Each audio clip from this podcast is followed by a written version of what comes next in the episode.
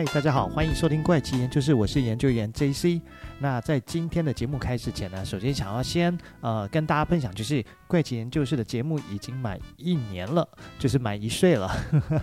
那这一年来的时间呢，其实很谢谢所有听众朋友的支持啊。这个节目从去年的圣诞节前突然的收听率开始增加，慢慢增加以后，就一直持续到现在的一个收听数的一个状况啊。所以真的很谢谢每一集都持续收听跟支持的听众朋友。那也很谢谢一直以来呢，其实会不定期的赞助研究经费的这些朋友们。那怪奇研究室的节目有大家的支持，也会继续努力的去收集更多更有趣的。或者是更特别的一些内容来跟大家分享。那当然也欢迎大家有什么特别想听的主题或者是方向的话，其实节目资讯栏有联络的一个 email 的方式，也欢迎大家可以透过 email 让我知道说你们喜欢听的是什么方向的故事，或者是过去的曾经哪一集，那我就会再去收集相关的一些内容，再来跟大家分享。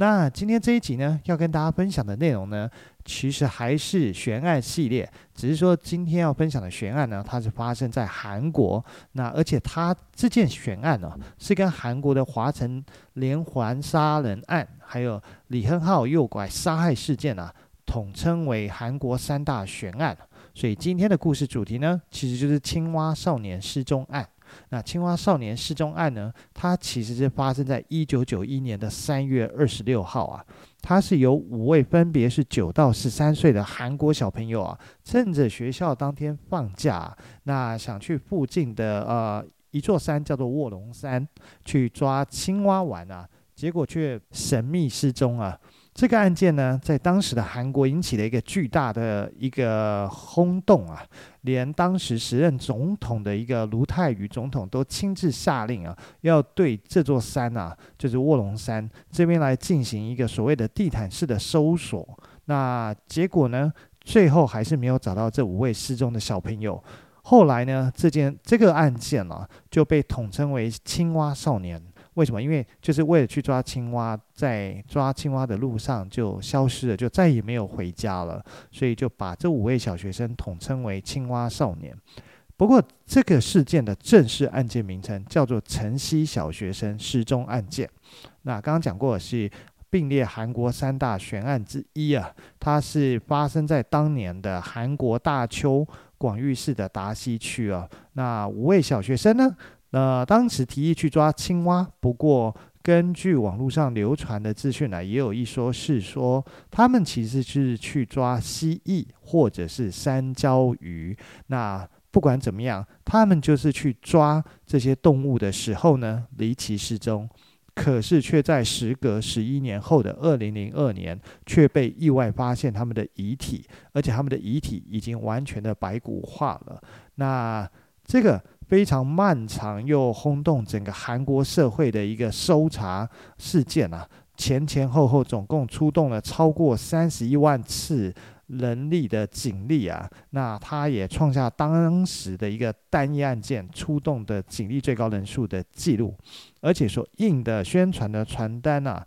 那也超过有两亿张的一个数量，甚至是政府提供的一个赏金啊，就是如果你能知道提供这些有效线索去找到这五位小朋友的话，他一路提高到四千两百万韩元的一个金额哦。哦，可是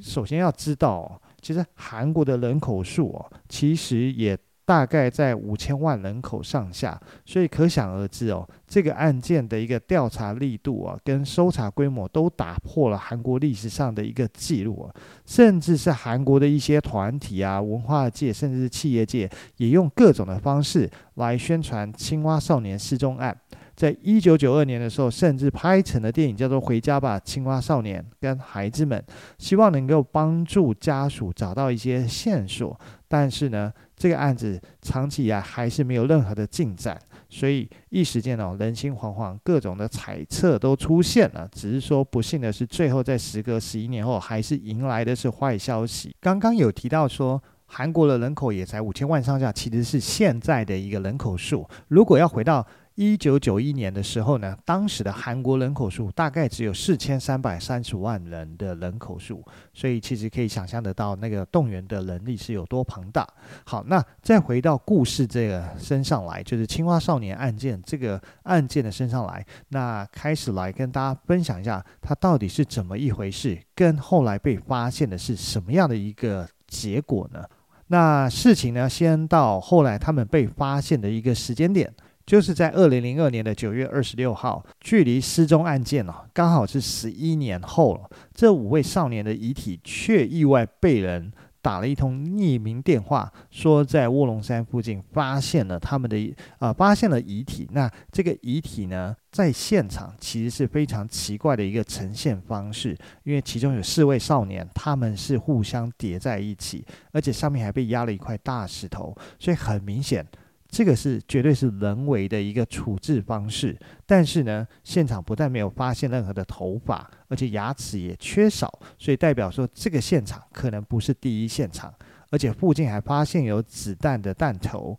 那还有就是呃遗体的头骨部分也有一些不明器物攻击所造成的一个洞。那警方初步的一个调查报告是说，诶，有可能是五位小朋友迷路后冻死，但是后来经过抗议以后，他们才又改称说死因是迷路后遭受攻击而致死，认定是他杀，但至今没有找到凶手。好，那接下来故事我们就回到一九九一年，来了解一下为什么小孩会去抓青蛙吗？这件事情呢，当时是发生在韩国大邱市啊。那它也是一个著名的一个韩国城市啊，跟首尔、釜山呐并称为韩国三大城市啊。它也有韩国的一个什么时装城的一个美称。那在一九九一年的时候呢，因为这起青蛙少年失踪案件啊，让整个韩国的人就是对于大邱这个城市的印象是直接连呃跟小朋友失踪案件连在一起，而是盖过了原本它的一些美誉，甚至是它对于韩国上下人口。的关心程度啊，高过于关心首尔市啊。那当天呢，其实是韩国的议会选举啊，所以呢，放了一个选举假，就是大人放假去投票。而在大邱广域市的六位晨曦国小的同班同学哦，那他们就结伴要去另一个男孩家去玩啊。那不一会呢，他们就被这个男孩家的哥哥嫌吵，要求他们出去外面玩。所以呢，约在早上九点左右呢，他们就在呃讨论后决定说，那不如最近反正很流行抓青蛙嘛，那我们大家就一起去卧龙山抓青蛙好了。但是呢，其中一位男孩啊叫金泰兰，他因为还没有吃早餐呢、啊，所以呢，他决定就要回家先去吃早餐，吃完以后呢，再跟他们会合。那于是呢，另外五名小孩他们就决定拿着桶子跟棍子，兴高采烈的要出发。可是呢，没想到说，哎，这一次的跟另外一位小朋友的道别，就成了永远再也见不到的一面了。那为什么另外一位金泰兰小朋友没有去呢？是因为回家以后呢，妈妈觉得说，哎，没有大人跟，又要去山上抓青蛙，觉得不妥，所以就不让金泰兰去跟另外五位小朋友参加。但是这也意外的是救了这位金泰兰小朋友一命啊。那另外五位小朋友就因为在金泰兰不能出发的情况下，他们就决定自己出发了。就时间很快就过到了当天的一个傍晚的时间了。本来应该是要回家吃晚餐的时间，可是另外五位小朋友的父母父母都等不到小孩回家，就觉得不太对劲，所以呢，父母们就决定自己先来卧龙山附近找人好了。可是怎么找都找不到，于是呢，相信身为父母的心里一定都会非常的紧张，毕竟才是国小的小学，呃，不管他是小六。还是几岁的一个年纪，对父母而言，他们就是小孩，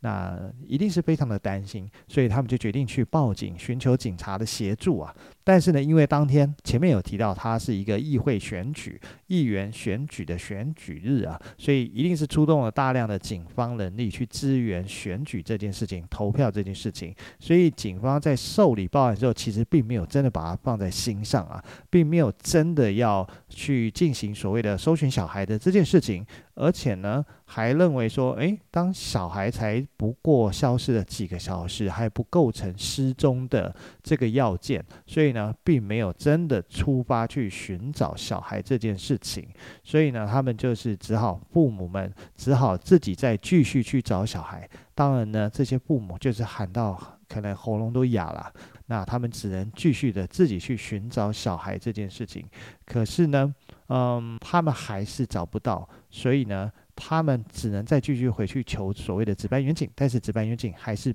无动于衷。那没办法，爸妈们就只能自己回去山里继续找，可是找了一整晚，还是没有任何的下落。那于是，在隔天一大早，这些部门还是没有办法，还是决定说再回到警察局去求助警方的一个协助啊。可是到早上来到警方以后，警方呃当时受理的警方才会觉得说，嗯，事情可能真的不对劲，因为这个小孩等于是昨天一早出门后就再也没有回家了。于是呢，而且。支援选举的警察、警力大概都回到呃每一个警察局去了，所以呢，警察就开始呃调动警力，开始去搜寻所谓的呃青蛙少年们的一个行踪啊。首先呢，警方当然是从事发地点附近啊去寻找目击者啊。第一位目击者是其中一名失踪孩子的哥哥。那在昨天九点多的时候呢，他骑着自行车经过卧龙山的时候，有有看到这几位小朋友，就有问他们说：“那你们要去哪里啊？”这群小朋友就回答说：“他们要去抓青蛙。”所以这位其中一位失踪者的哥哥就觉得也不以为意，他就离开了。那后来呢？警察找到第二位目击者，他是在附近工作的一个厨师，他也是在差不多早上的时间呢、看见这五位小孩啊，嘻嘻哈哈的要往山里走去啊。那甚至是有目击者说自己在十二点多的时候经过卧龙山附近，还有看到他们在山的入口处啊。但是警方呢，就找不到其他的线索了，于是警方再次的加强警力啊，然后将卧龙山附近的所有的废弃工厂啦、房子啦，全部都在搜查了一遍，可是呢，还是一无所获啊！而且随着这件事件啊不断的发酵啊，韩国的媒体持续报道啊。这个舆论啊，在社会上造成非常大的一个讨论跟影响啊，在韩国媒体的大肆渲染之下，所以就开始呃，有各地的民众他们自己打电话来呢，那，不管是一些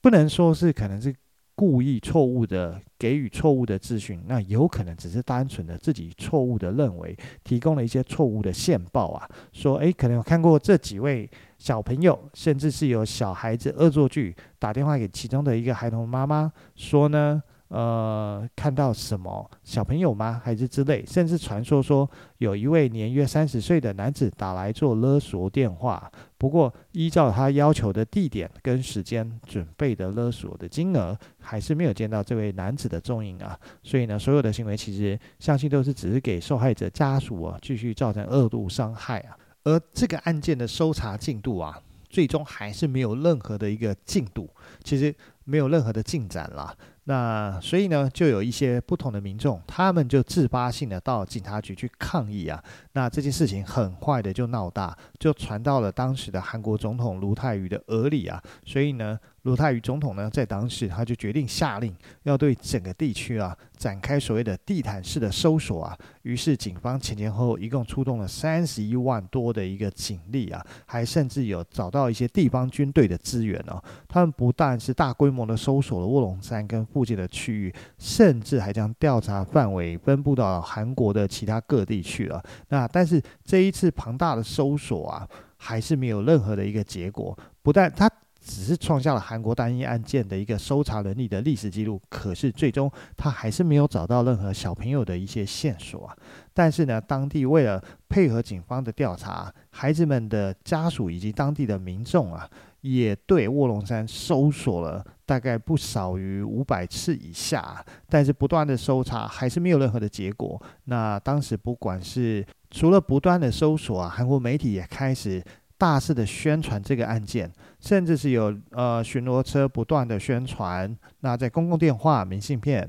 附近都印满了这五个孩子的照片跟寻人启事啊。同时呢，韩国还印了超过两亿张的一个寻人启事的传单啊，在韩国国内到处去散发。那这么大规模的一个高强度的一个搜索啊。那照理来说，至少你也可以收到，或者是得到一些有效、有帮助的一些资讯吧。可是结果还是令人失望，就是这五个小孩就像人间蒸发了一样，完全没有任何他们的消息。韩国政府啊，为了能够协助找到这五位小朋友，甚至是把赏金提高了四千两百万韩元了。可以说呢，为了解决这个案件，希望能得到一点点突破啊，整个韩国政府跟民间呢，真的是举国上下之力啊，可是还是没有得到任何有帮助的一些进度跟搜索结果。而这些伤心的父母啊，他们最终还是没有得到任何有效的线索，所以其中有几位父母决定辞去工作，全心投入追寻自己小孩，有可能帮助自己找到小孩的线索啊。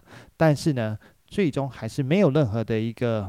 进度跟进展了，那甚至是其中一位孩子的父亲啊，在煎熬的过程中啊，甚至是抱憾去世啊。随着时间一天天的过去了，警方已经停止了搜索的进度。那但是家人们，他们还是期望能够有一天找到小孩，甚至是期望小孩他们只是在别的地方生活吧。但是残酷的命运跟现实啊。还是让这些家长失望啊！就在十一年后，在二零零二年的九月二十五号啊，在经过十一年漫长的寻找跟等待后，在二零零二年九月二十五号，警方接到一通匿名电话，对方表示呢，在卧龙山的半山腰处啊，发现了五具的遗骸啊，所以呢，警察就循着当时的匿名电话的一些线索。真的在半山腰处发现了五具的遗骸啊，那而且是被堆叠在一处的山谷内啊，距离受害者家属啊最近的家属，他们家啊直径可能只有三百公尺的一个地方啊。过去花了三十一万的警力搜查了这么久的一个案子，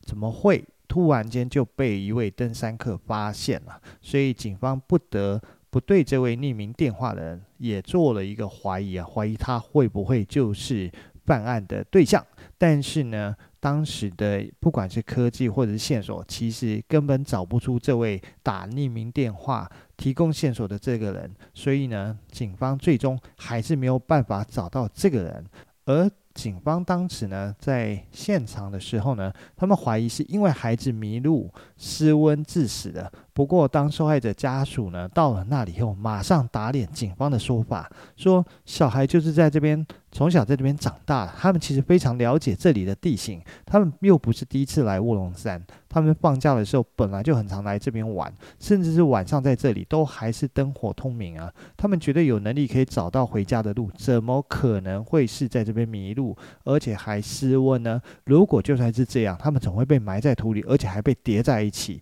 甚至是还有的小孩是被绑在一起，还有被叠了一块大石头呢。所以呢，这件事情其实等于是对。啊、孩童的家属们再一次的伤害啊，也也代表警方可能只是想要赶快想说，哎，都已经找到遗骸了，那就赶快把它草草的结案好了。当警方他们持续在现场去收集证据的时候呢，还发现了小孩们掉落的牙齿，而且很诡异的是，小孩们的衣服跟袖子全部都被绑在了一起，所以。这些都证明说，这五个小孩的死亡原因绝对不是警察在第一现场的时候说出的因为迷路失温而被冻死的结论，而是绝对是有外力介入去导致他们的一个不幸事件。那所以警方一开始给出的结论呢，根本就不得让家属信服以外，甚至是连韩国民众都不相信。于是舆论压力排山倒海的压到了警方身上，为了给少年的。父母们一个交代，为了给韩国民众一个交代，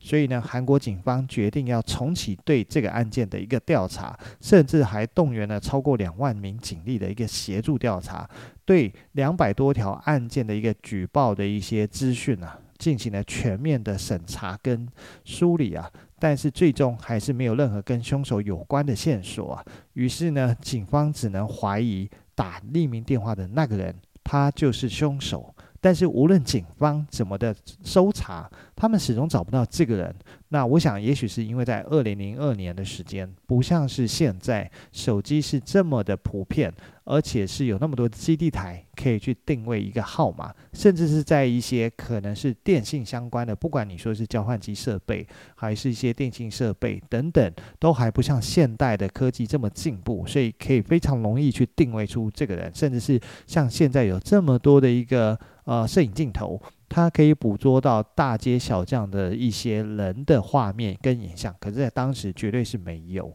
所以他们其实警方，韩国警方在当时二零零二年真的是没有办法找到打匿名电话的那个人。那一直到二零零二年十一月呢，法医对于遗骸做了进一步的鉴定啊，终于有了新的发现。后来经过法医的证实啊，这次的事件绝对是他杀。而不是警方一开始所说的，因为迷路失温而致死。因为从其中遇害的三名男童的头颅上面哦，发现有比较大的一个洞口，但是呢，这并不是弹孔。但是法医认为这应该是被一些尖锐物刺穿的一个痕迹啊。那另外两位小朋友呢，因为他们的遗骸风化的比较严重，所以很难看出完整的头颅啊。但是法医推测，他们这两位小朋友可能是窒息而死。而且所有人的手上都有防御性而受伤的痕迹啊！那以上这些现象足以说明啊，这五位小朋友的死亡原因没有这么简单。那么在当天的卧龙山到底发生了什么事情？又是谁会这么的丧心病狂去对五位小朋友去下这么狠的毒手？那对于这个案件呢，当时一共有四种猜测方式。那第一种猜测方式就是警方当时马上丢出来的想要结案的说法，就是所谓的迷路。最后是失温冻死，就是说少女们在山上呢失去了方向，加上当时天黑了，最后才会因为失温抱在一起而冻死。至于为什么被掩埋起来，有人说呢是因为当时的可能是有因为可能是类似土石流吗？还是山崩落了，那所以才会把他们给埋起来。但是这种说法呢，被当地的居民呢一致的反驳啊，就是首先呢，小朋友都是当地人，都不是第一次去卧龙山，而且发现他们遗体的部分距离村子其实非常的近。那如果真的迷路啊，他们觉得小朋友绝对走得了，绝对找得到回家的路，他们循着灯光都能走回他们呃家里去，不可能就。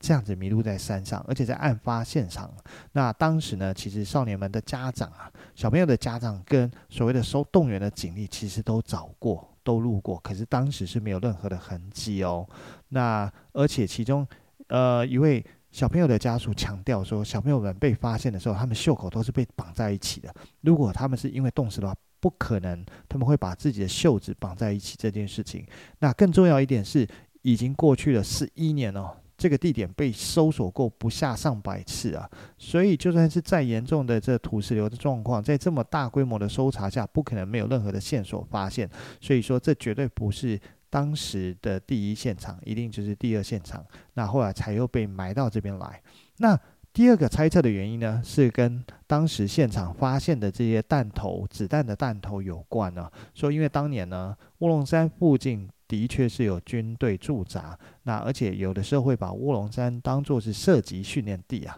那而且在尸体上面有一些小的伤痕，看起来是很像是枪击造成的，所以呢，就有人猜测少年是被韩国军方误杀了。但是经过后来的深入调查，当年卧龙山附近的确是有军队驻扎，没错。可是，在当年的三月二十六号是没有任何的军事行动跟演习训练的。所以经过专家的鉴定哦，而且当地的呃，在案发现场的子弹哦，跟当年呢韩国军队使用的子弹规格是不一样的，所以他们排除这并不是军方所造成的。那。第三个猜测呢，也是循着第二个猜测，也是因为子弹这件事情，既然不是军方，那就有可能会不会是猎人所杀的？因为经过分析啊，小朋友遗骸的伤口可能是那种自制的猎枪或者是自制的改造手枪所造成的，所以他们推测就是可能是猎人出的出外打猎，不小心误伤了其中一名少年啊，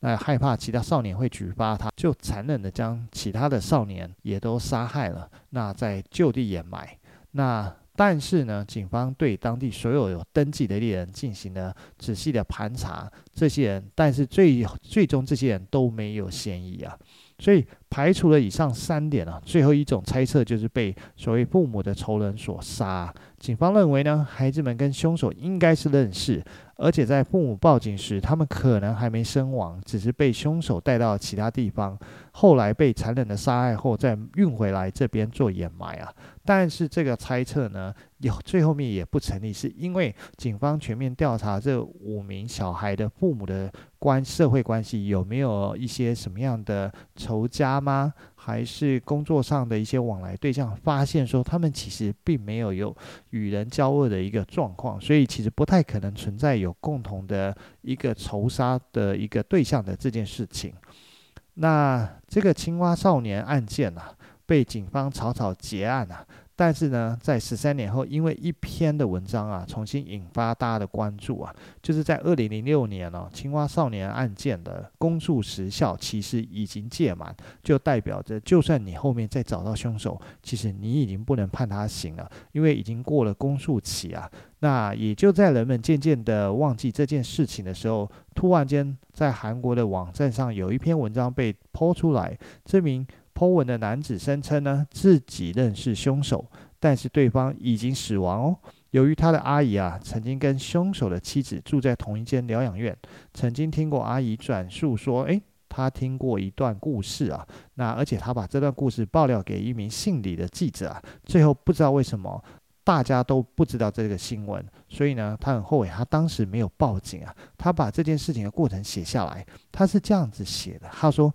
那对夫妻呢，是住在卧龙山区里面的一户人家，有一名呃智能障碍的儿子。有一天，爸爸带着儿子一起去修理狗窝啊，儿子将家中养的大型猎犬的狗链解开后呢，他立刻。跑了出去。那当时呢，刚好五名少年、五名男孩路过他们家，结果其中一个小男孩就被狗咬死了。那爸爸为了替他的孩子掩盖犯罪啊，所以就将剩下的四名孩童拖进家里杀害啊，以便封口啊。最后就埋在那个山谷里面了。由于当时警方的搜查已经往一个很奇怪的方向进行，所以夫妻们后来就带着小孩逃离了那里啊。后来记者呢有去疗养确认，但是很可惜是没有办法采访到当事人啊。那法律终究还是没有办法给这五名男孩还有家属一个公道，因为没有办法采访到当事人，他们没有办法有收集到有效的证据。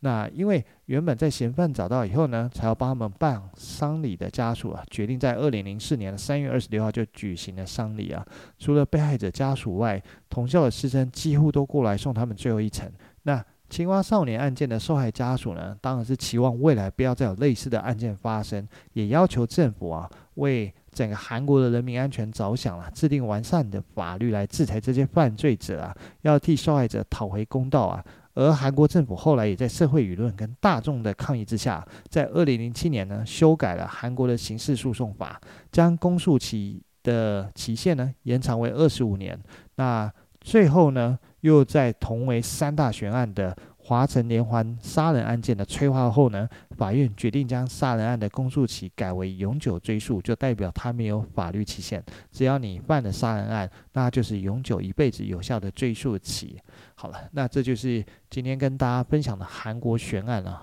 就是青蛙少年案件了。那时间也差不多了，那下一集呢，再跟大家分享其他有趣或者是神秘。或者是特别的悬案故事了，那就先到这边喽。那我们下周再见了，拜拜。